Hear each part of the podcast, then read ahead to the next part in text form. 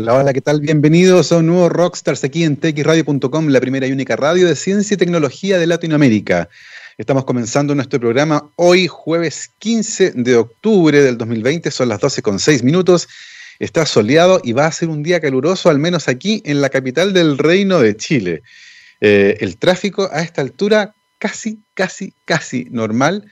Eh, faltan los escolares y tenemos el puzzle completo aquí. Así que recuérdenlo, uso de mascarillas, particularmente en espacios cerrados, donde se van a encontrar durante un buen tiempo. El uso de mascarillas es eh, fundamental, el lavado de manos también, la distancia física en algunos lugares no se puede, pero en las que se puede, el llamado es a mantenerla. La distancia física es justamente lo que nos tiene haciendo este programa desde lejos, pero nos ha permitido conversar con muchos invitados, así que ha estado tremendamente entretenido.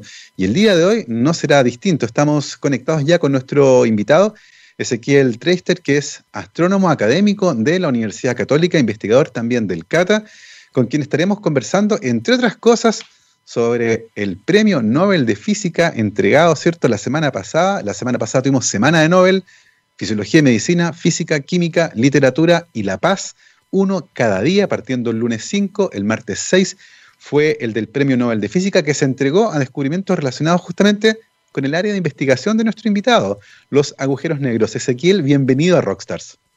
Hola, ¿qué tal? Muy buenas tardes, Gabriel. Un gusto estar de nuevo contigo conversando.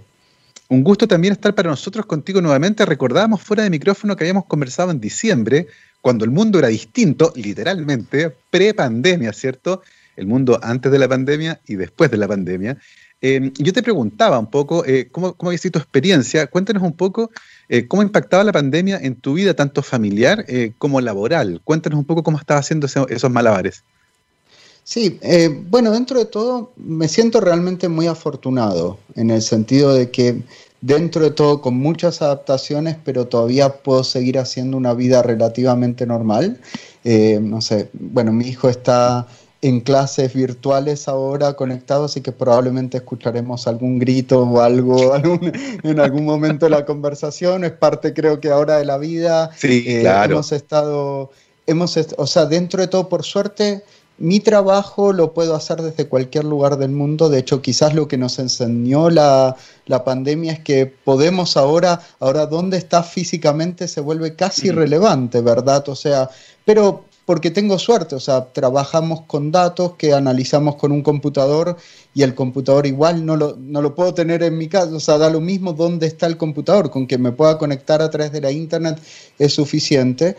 Eh, los observatorios están cerrados, de hecho recién ahora en estas semanas están empezando a abrir los observatorios en Chile, eh, pero pasaron más de seis meses frenados. Por suerte, dentro de todo, eh, lo habíamos, bueno, creo, lo hemos, lo hemos hablado antes y se, conversa que los datos que, un observatorio genera son tan ricos que uno puede estar años simplemente trabajando con observaciones del archivo. Bueno, ahora lo comprobamos. Ahora lo, comprobamos porque estuvimos obligados todos a volver al archivo a decir, oye, ¿te acuerdas esos datos que tomé el año pasado y que nunca publiqué? Bueno, veamos que entonces teníamos tantos datos de, años que, bueno, hemos estado, todavía no, no siento que, me falten datos, o sea, tengo programas en la cola que estén en el BLT, en, Alma, que están esperando ejecutarse, que obviamente quedó todo parado, pero mientras tanto hemos seguido trabajando con, con el archivo, el grupo de investigación está disperso, pero nos juntamos mm. por, por Zoom, por videoconferencia, con lo cual, o sea, les digo, da lo mismo que estés en, a, una cuadra o en, o en Europa, da lo mismo, igual vamos a hablar por Zoom. Así que, pero dentro de todo, adaptándose, ha sido también, bueno, una adaptación, bueno, para todos, o sea, eh, pasar siete meses que llevamos en, encerrados es, es bien distinto, o sea, para mí fue un cambio de vida, o sea, en una vida normal estaba acostumbrado en promedio una vez, al, una vez al mes perdón, a, viajar al extranjero, alguna conferencia, alguna reunión. Ahora llevo siete meses que no he salido ni a la esquina, básicamente. Entonces, es bien distinto. El cambio de vida es bien grande, pero dentro de todo, a ver, a ver en, un, en un país donde ya murieron 18 mil personas, con todo lo que está pasando, o sea, realmente me puedo sentir afortunado, o sea, de poder hacer una vida relativamente normal, aunque sea sin salir de la casa. Exactamente. Y, qué interesante eso de las lecciones que hemos aprendido. Eh, uno está finalmente donde hay un punto de red. Y si hay cómo conectarse, uno puede estar básicamente en cualquier parte. Lecciones súper interesantes. De hecho, la Católica estuvo haciendo una serie de lectures, de charlas, sumamente entretenidas durante este periodo. Eh, y vinieron premios Nobel, vinieron entre comillas, ¿cierto? Estuvo Adam Rees hace poco dando una charla sumamente entretenida, estas Golden Talks, creo que se llamaban, ¿cierto? Sí, los, eh, Golden Webinars, sí. Exacto, los Golden Webinars. Exactamente, que estuvieron súper entretenidos eh, y con invitados que en otras circunstancias traerlos a este lugar del mundo es súper complejo porque implica al menos tomarse tres, cuatro días en un viaje largo y uno ya empieza a pensar en, el jet lag y oh, pero ahora conectado a una cámara es mucho más fácil. Eh, metámonos en la conversación. el día martes 6 de octubre, eh, un poco más tarde de lo presupuestado, el Comité Nobel había dicho que a las seis y media se atrasaron un poco porque les costó contactarse con algunos de los, de los ganadores, ¿cierto? Se anunció a los tres ganadores del Premio Nobel de Física que lo compartieron. Roger Penrose se llevó el 50% y el otro 50% fue compartido en partes iguales por Andrea Guess y Reinhard Gensel por sus descubrimientos relacionados con los agujeros negros. Eh, tremendamente interesante y nos gustaría que eh, Ezequiel nos contara, tú que trabajas justamente y que has trabajado eh, experimentalmente con agujeros negros, que nos cuentes un poco por qué el Comité Nobel de Física decidió premiar a estos tres investigadores. Eh, llama particularmente la atención el caso de Andrea Guess, que es una de las pocas mujeres en la historia que ha sido reconocida con este premio, además una investigadora muy joven, tiene solo 55 años. Cuéntanos un poco cuál fue, por ejemplo, la contribución de Penrose, que entiendo en términos cronológicos es la más antigua, ¿no? Sí, eh, bueno, primero me, debo reconocer que me sorprendió un poco, no lo esperaba y creo que eh, fue un poco sorpresivo, ¿verdad? O sea, no, creo que, y vamos a hablar de eso, es súper importante, no hay dudas, pero quizás, no sé, no, no, lo esperaba tan, tan reciente, tan rápido, sobre todo además porque ha venido varios premios Nobel de física en astrofísica muy recientes, ¿verdad? Incluyendo el del año pasado. Entonces, otro premio Nobel de astrofísica me, llamó un poco, me sorprendió un poco, obviamente súper feliz. En, broma decíamos, ahora tenemos que reescribir todas nuestras propuestas de investigación, van a empezar como muestra el Nobel del 2020, mi campo es importante, así que todos nos reíamos con eso. Pero, pero bueno, evidentemente es un reconocimiento primero a estos investigadores, pero además también a la, a la importancia del campo, así que creo que es súper importante. Y sí, como bien decías, bueno, tiene dos partes bien distintas.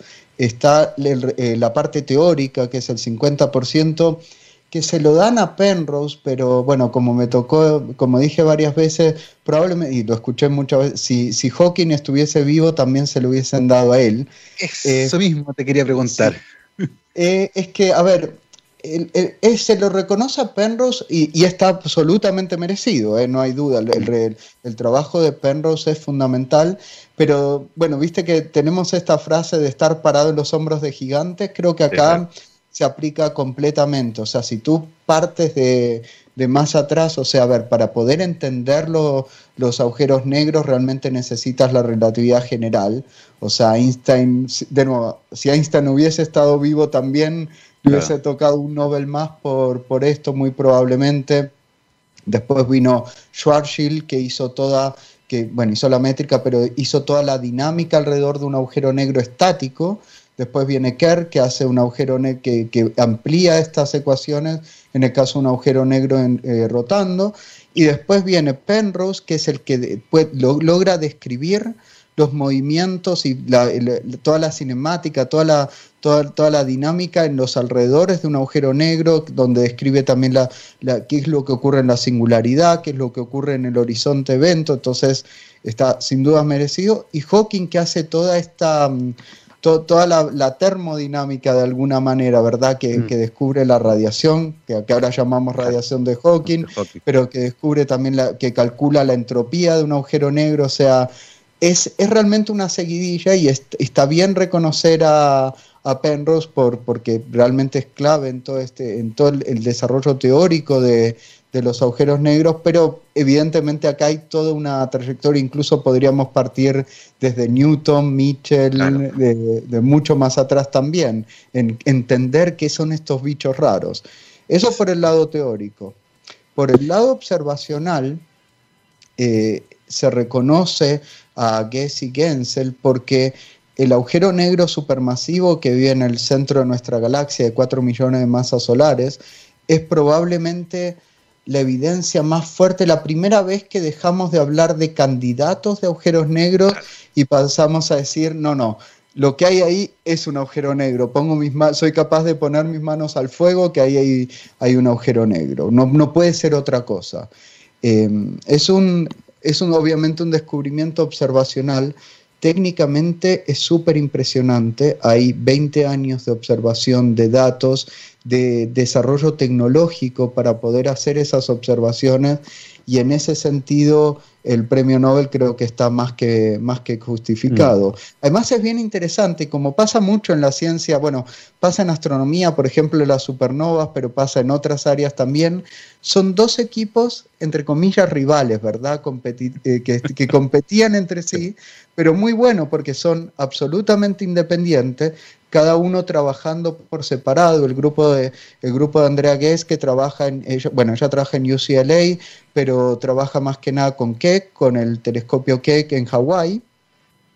Mientras que el grupo de Reinhard Gensel, eh, europeo, en el Max Planck, que trabaja con el BLT. De hecho, un poco mencionaba el, martes cuando salió el Nobel, de alguna manera lo podemos sentir un poco propio este premio Nobel, porque todos, absolutamente todas las observaciones de Gensel se hicieron desde territorio chileno, todas.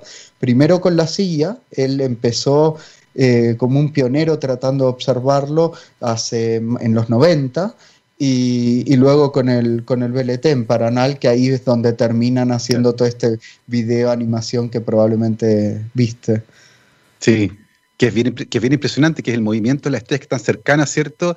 Y aceleran de una manera impresionante y se puede ver que hay una especie de centro que claramente ahí uno dice, tú decías, pongo las manos al fuego, que ahí hay un agujero negro. Oye, es bien entretenida esta conversación porque nos permite posicionar un poco estas dos partes.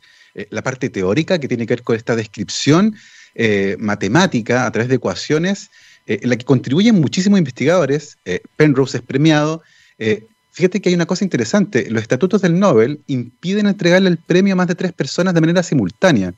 Eh, y por lo tanto, si Hawking estuviera, hubiera estado vivo, muy probablemente el premio hubiese tenido que ser partido en dos y un año premiar la parte teórica de los agujeros negros con probablemente Penrose y Hawking y más tarde eh, la parte observacional. Esa es una especulación evidentemente porque nadie sabe qué hubiese pasado si Stephen Hawking hubiera estado vivo, pero muchos apuestan a que evidentemente Penrose y Hawking debieron haber ganado el premio Nobel juntos si es que Hawking hubiera estado vivo. Eh, así que esa, discusión es bien interesante. Ahora tú mencionaste a muchos investigadores, varios de ellos evidentemente están muertos eh, y por lo tanto es imposible premiarlos con el Nobel. ¿Qué hace que sea Penrose finalmente que es el que es reconocido con el premio Nobel? Eh, ¿Qué parte de su trabajo crees tú que es la que, la que le otorga el mérito para ser reconocido por el Comité Nobel de Física? O sea, es, bien interesante tu pregunta y, no sé, quizás, o sea, no sé si soy el más, eh, más indicado para responderlo, porque más que nada, o sea, obviamente todo lo que nosotros hacemos está del horizonte de eventos para el otro lado, ¿verdad? O sea, mientras que todo el trabajo teórico, más que nada de Penrose, está en describir la estructura del agujero negro, en describir que las, leyes de movimiento de un agujero negro, o sea, cómo todos estos diagramas, los, famosos diagramas de Penrose, que era una especie de diagrama de Feynman, pero para agujero negro, efectivamente todo eso te permite entender teóricamente cuál sería el comportamiento de una partícula, primero en las cercanías de un agujero negro, pero ahí eso, esa parte ya está un poco más conocida, o sea, ya ahí te iría en la, dinámica exterior del agujero negro, por eso te decía antes, depende de qué lado del horizonte evento estés, del lado de afuera el agujero negro eh, del Horizonte Evento está eh, más que nada eh, Schwarzschild primero y después Kerr te explican muy bien lo que pasa. O sea, todo basado obviamente primero en la relatividad general, pero, pero con las ecuaciones que desarrollaron Schwarzschild y Kerr. Del lado de adentro, Penrose es fundamental. Penrose, y por eso también está súper bien, bien justificado.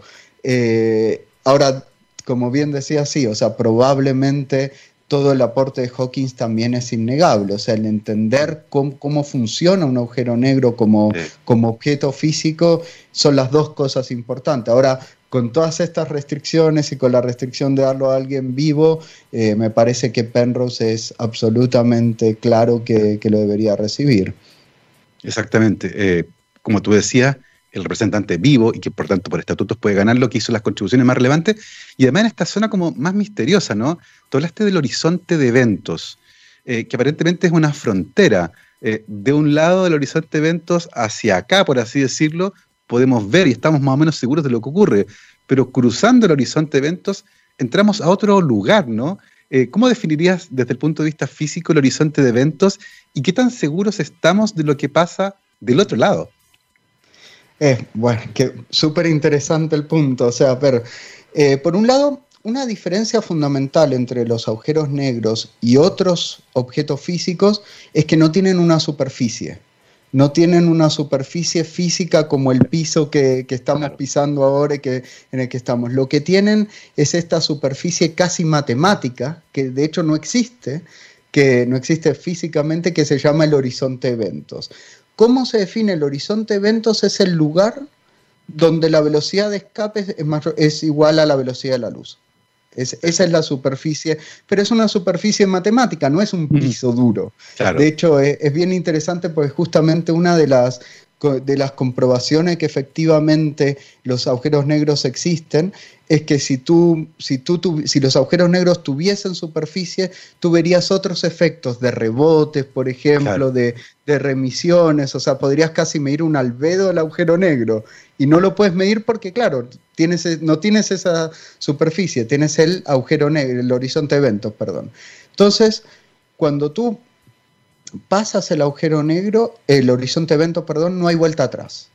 Como nada puede viajar más allá de la velocidad de la luz, una vez que tú pasas el horizonte de eventos, no, no, no, no tiene forma de, ver. Lo interesante es que tú, si tú vas en una nave espacial y suponiendo que puedas sobrevivir y no te espaguetizas y todo eso, eh, tú, tú no te enteras que pasaste el horizonte evento. Para ti no pasa nada porque no es una superficie real. Tú pasas simplemente y en principio todas las reglas de la física siguen funcionando igual.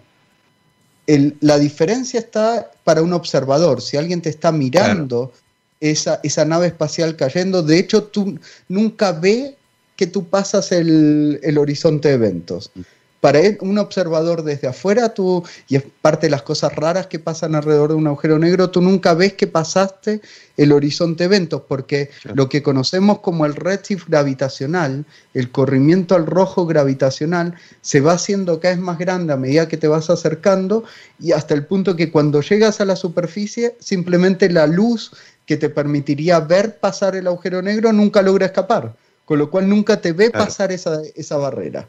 ¿verdad? Interesante, una vez que tú pasas también esa barrera, se pierde toda la información. Y de hecho es la, famosa paradoja de la información, ¿verdad? Que Hawking hablaba.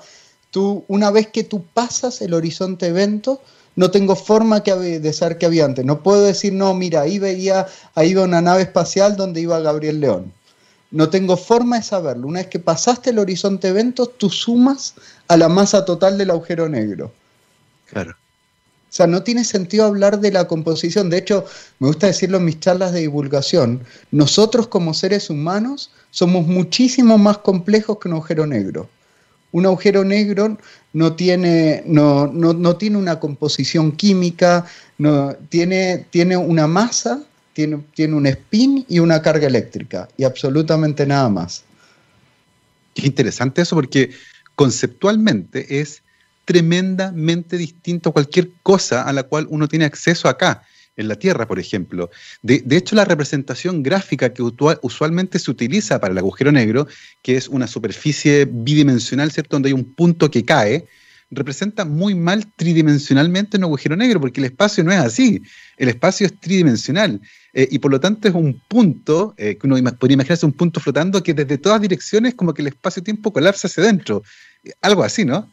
Sí, o sea, y de hecho justamente por eso, si pudiéramos pensar en cuatro dimensiones, lo podríamos ver eh, súper claro, pero claro, en, cuando entendemos, y de hecho esa es la gracia de la relatividad general de Einstein, cuando entendemos a la gravedad como una curvatura en el espacio, entonces sí, los agujeros negros naturalmente los puedes entender como esta especie de curvatura extrema y mm. generalmente se, se, grafican de esa manera y de hecho incluso ahí puedes entender la singularidad muy bien, porque la singularidad entonces sería el punto en el centro donde efectivamente la curvatura es máxima. De hecho, formalmente, y es parte de lo que no está resuelto, en el punto exacto de la singularidad, en principio la curvatura del espacio-tiempo es infinita. Ahora la, la, eh, los a la física, a, la, naturaleza no le gustan los infinitos. Mm. Probablemente no sea infinito, pero nuestra física, lo que sabemos de física, no logra explicar qué pasa exactamente en la singularidad y por eso hay un infinito. De hecho, eso, eso es lo que también, bueno, y es parte de por qué ganó el premio Nobel Penrose, eso lo describe Penrose muy bien.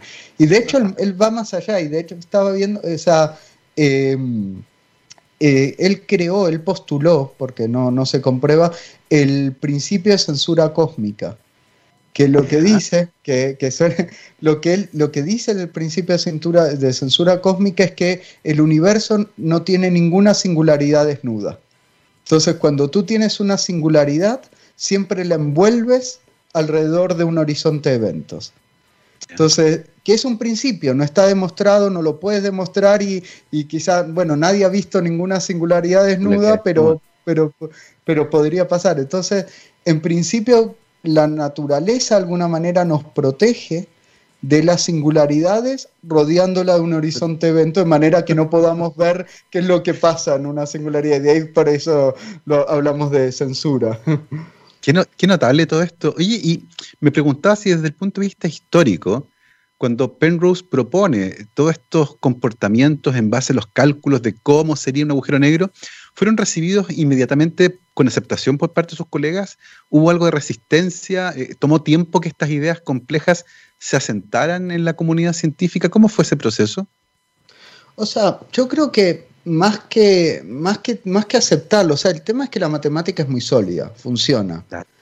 Eh, funciona y, es, y de nuevo, no es quizás una vez que tú aceptas la relatividad general, de ahí en adelante todo es consecuencia, ¿verdad? Entonces tienes que aceptar todo el resto que viene. Entonces en ese sentido, quizás no es tan difícil aceptarlo. El punto fundamental, y quizás por eso es que se demoró tanto el premio Nobel a los agujeros negros, la pregunta fundamental es si esto existe. No nos olvidemos que no todo lo que la matemática permite existe en la, en la naturaleza, en la vida real.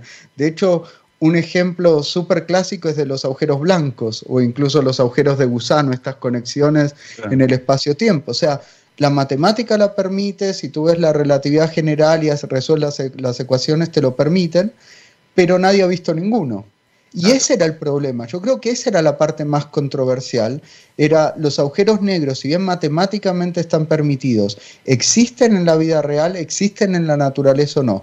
Y esa es la otra mitad del premio Nobel. Exactamente. Es decir, no solo están estos bichos raros que la relatividad general predice, sino que efectivamente la, la naturaleza los forma. Los forma, supo, encontró un mecanismo para crearlos y existen. Y es más, si tú apuntas tu telescopio en esa dirección, ahí vas a ver uno. Qué notable. Oye, una pregunta que puede ser súper compleja, pero los neurobiólogos eh, usualmente dicen que conocemos más o menos el 5% del funcionamiento del cerebro humano. Ese es como el porcentaje que ellos creen que hemos abarcado. Eh, si quisiéramos extender la pregunta, por ejemplo, a los, agujeros negros, eh, ¿cuánto dirías tú que los entendemos? O sea, a ver, es bien difícil. A ver, por un lado, de nuevo, del horizonte evento para afuera entendemos todo. Está, todo funciona perfecto, y, calza bien y hay un montón. Y ahí es donde entra la parte más astrofísica. Podemos medir cantidades, podemos medir spin de agujeros negros, podemos medir efectos, podemos medir y esa es la otra parte interesante, podemos ver la sombra de un agujero negro, que fue el descubrimiento del Event Horizon Telescope del año pasado, o sea, todo eso funciona perfecto y de hecho cada prueba que haces calza perfecto con lo que permite, lo, que predice la relatividad general. La otra parte del horizonte de eventos para adentro, ahí es donde estamos mal. O sea, dentro de todo queremos creer que eh, hasta antes de llegar a la singularidad las cosas deberían funcionar con la física que conocemos. En la singularidad no tenemos idea qué pasa y simplemente es el problema, o sea, tenemos una teoría incompleta. O sea, esta es la manifestación de que nuestra teoría incluso está incompleta porque tenemos este infinito, esta singularidad en el centro que no podemos explicar. Y no la podemos explicar porque en ese punto se combina un campo gravitacional muy grande, que es el terreno de la relatividad, con unas escalas muy chicas, que es el terreno de la mecánica cuántica. Y ahí viene que no tenemos una teoría unificada que logre unir los dos ámbitos. Es uno de los pocos lugares en el universo donde se unen las dos, eh, las dos teorías. En el resto están cada uno por su lado. Maravilloso. Estamos teniendo una conversación sumamente entretenida con Ezequiel Treister, que es astrónomo de la Universidad Católica, investigador también del CATA. Estamos conversando y celebrando a los premios Nobel de Física de este año, que, como ustedes han seguido la conversación, se relacionan con descubrimientos relacionados con los agujeros negros. Son las 12.30 y vamos a hacer ahora una pausa musical, pero volvemos, por supuesto, para seguir conversando de este fascinante tema. Nos vamos con Greta Van Fleet. Esto se llama Age of Man. Vamos y volvemos. 12.37, estamos de vuelta aquí en rockstarsdetxradio.com, científicamente rockera, jueves 15 de octubre del 2020, y estamos conversando con Ezequiel Triester, astrónomo de la Universidad Católica, también investigador del CATA, sobre los premios Nobel de Física este año, tres investigadores que lo compartieron fuera de micrófono. recién me decía, Gabriel, ¿escuchaste la historia de la apuesta de, Hawking eh, sobre la existencia de agujeros negros? ¿Cómo, cómo fue esa apuesta? Es, bien, es una apuesta bien famosa, al menos en, física, y es bien interesante porque cuando escuché ¿no? dije, ah, bueno, finalmente la apuesta está saldada. En realidad, a ver, en 1974 Hawking y Thorne, y Kip Thorne, eh, habían apostado, Hawking había apostado que los agujeros negros no existían. Y él dijo que en realidad fue una especie de póliza de garantía porque dijo, dediqué toda mi vida a estudiar los agujeros negros, si no existen, al menos me quedo con una suscripción, al menos gané la apuesta, y si era una suscripción a una revista. Entonces, y finalmente, eh, en, a raíz de Cygnus X1, que es un agujero negro estelar mucho más chico que, el del centro de nuestra galaxia, eh, Stephen, Hawking, Stephen Hawking concede la apuesta y dice, sí, efectivamente me ganaste la apuesta y le paga la suscripción de un año a Penthouse a, a Kip Thorne. Pero eso fue, no fue por el centro galáctico. Y estaba leyendo justamente qué es lo que dijo, recordando qué es lo que dijo Hawking. Dijo, mira, con signos X1 hay como un 95% de probabilidades que es un agujero negro, que es una, una binaria, es una binaria donde una de las componentes es un agujero negro.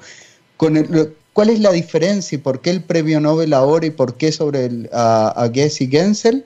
Porque ahora es un 100%. O sea, ahora y, te diría un poco más, y ahí viene un poco lo, parte política o algo que se puede poner interesante, con el descubrimiento del Event Horizon Telescope, ah, eh, del año pasado, la, la, sombra del agujero negro, te diría que ya no hay ninguna duda que los agujeros negros existen.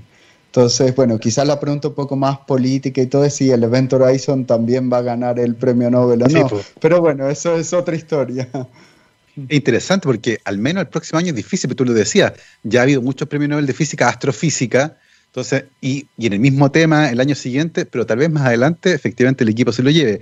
Ahora, conversamos en la primera parte de la parte como teórica, ¿cierto?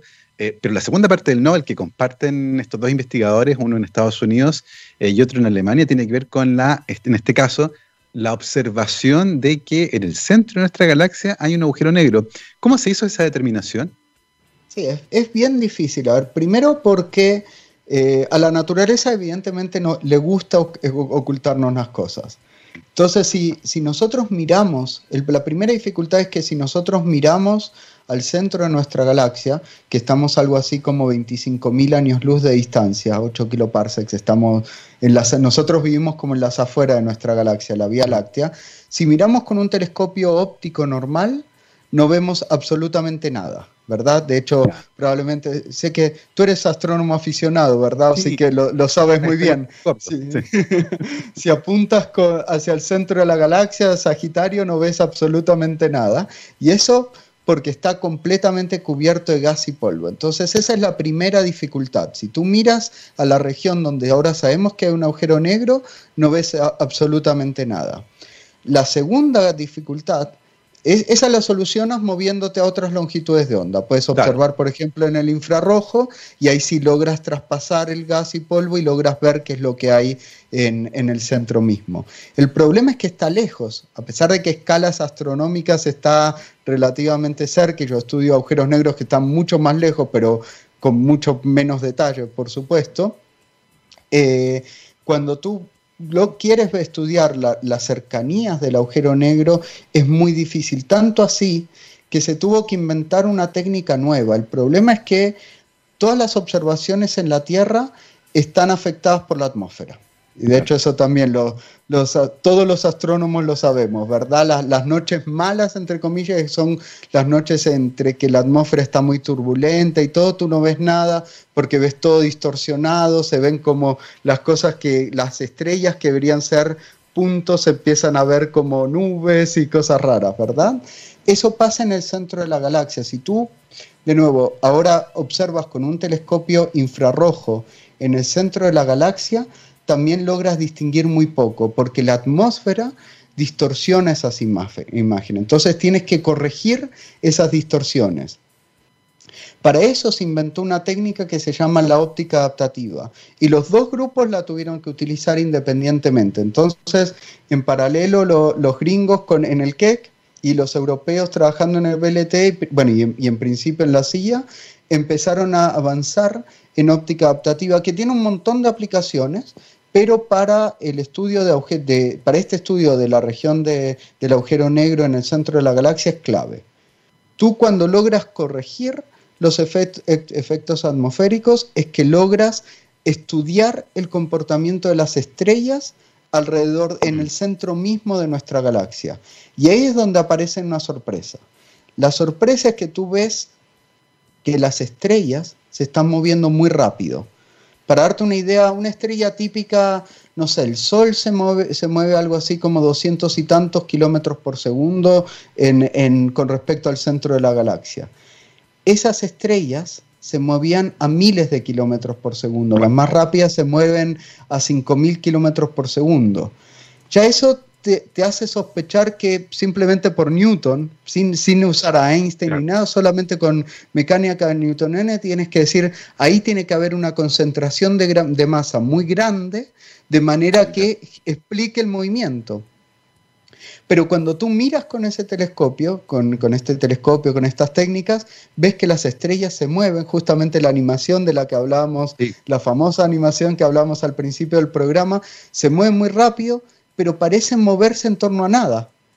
Tú puedes calcular la posición donde debería estar el centro de masa de que provoque ese movimiento y ahí no hay nada, no, no hay emisión. Entonces a eso te hace sospechar. Además, y es por un lado viendo las órbitas de las estrellas, y ahora están bien medidas y hay algunas que pasan bien cerquita, pero también con otras observaciones de radio y otro, tú puedes restringir cuál es el espacio que en, el que, en el que tiene eh, que estar ese objeto. Entonces tienes por un lado la masa, la masa la puedes calcular y te da algo así como 4 millones de veces la masa del Sol.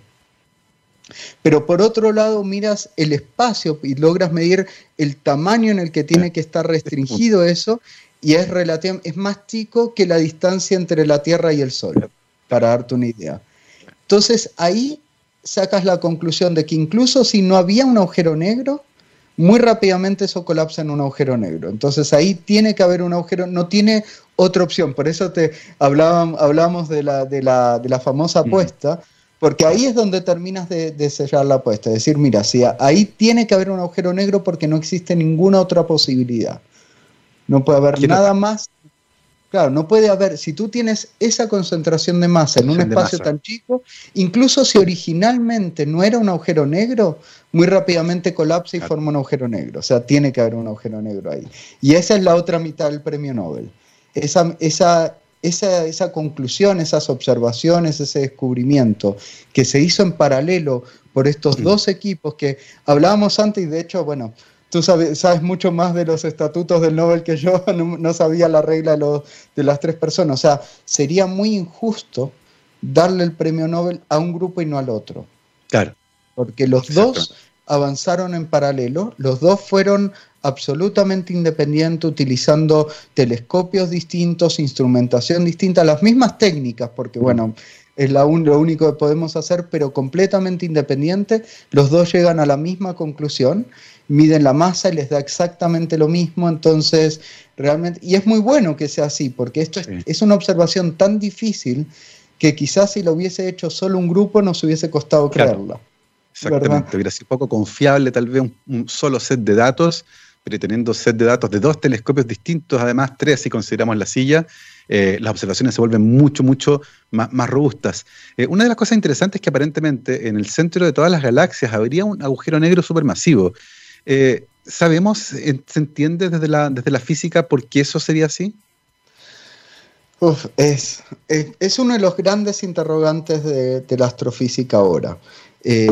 cuando empezamos a hablar de... los agujeros negros originalmente eran bichos raros, ¿verdad? Lo, lo había dicho antes, eran peculiaridades, eran cosas raras, muy interesantes como sistema físico, pero nada más, o sea, es como estudiar una curiosidad. Con este descubrimiento, o sea, el, mejor ejemplo que tenemos de, de, un agujero negro sin duda es en el centro de nuestra galaxia, un agujero negro supermasivo de al menos un millón de veces la masa del Sol. Sin embargo, cuando empiezas a buscar evidencia, y obviamente no es tan fuerte, lamentablemente todavía no podemos ver a las estrellas moviéndose alrededor de algo en otras galaxias, quizás mm. en un futuro no tan lejano podamos, pero cuando tú tomas evidencia y más indirecta, encuentras que efectivamente, como tú bien dices, las, todas las otras galaxias, hasta donde sabemos, todas las galaxias contienen un agujero negro eh, en su centro, un agujero negro supermasivo. Es aún más extraño porque además hay una correlación entre la masa del agujero negro y la masa de la galaxia. O sea, las galaxias grandes tienen agujeros negros grandes y las galaxias chicas tienen agujeros negros chicos.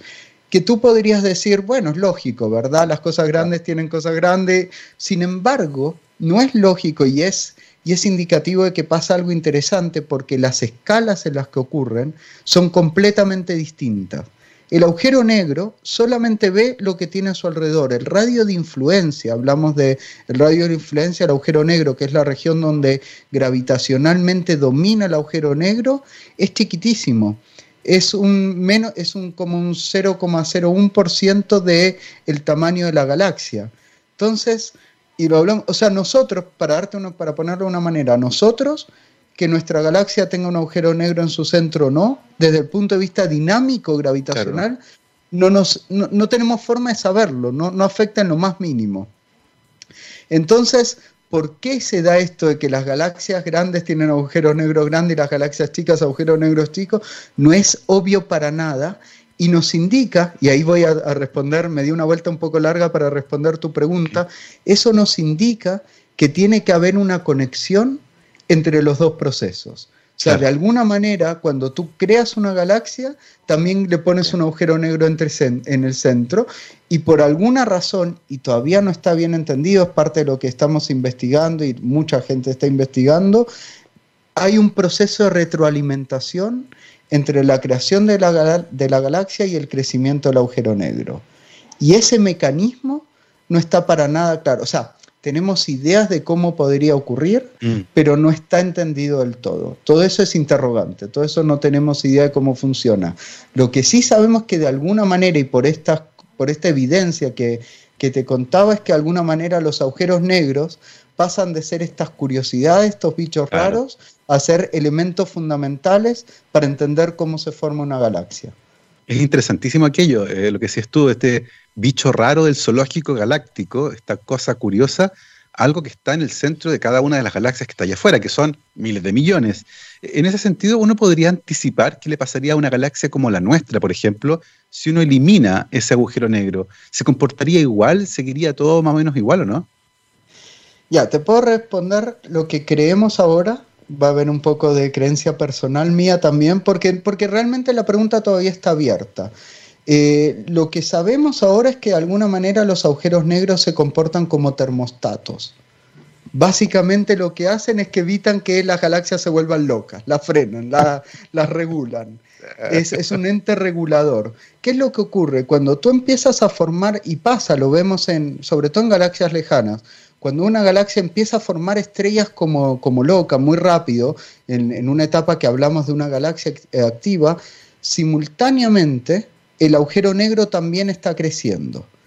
Ese crecimiento del agujero negro, si bien te había dicho que gravitacionalmente no influye, que es verdad, sí influye mucho porque se emite una gran cantidad de energía.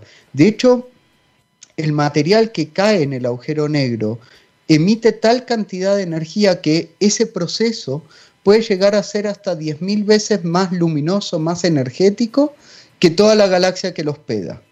Entonces, si bien, de hecho, es el proceso más eficiente, si usamos E igual a mc cuadrado, es el proceso más eficiente que tenemos en, en, emitir energía, en transformar más energía. Mucho más eficiente, por ejemplo, que las, reacciones nucleares en el centro de las estrellas, que ya son brutalmente, y bueno, que por eso estamos acá y todo. Bueno, la emisión gravitacional, producto de la caída de material en el agujero negro, es el proceso más eficiente que conocemos en el universo.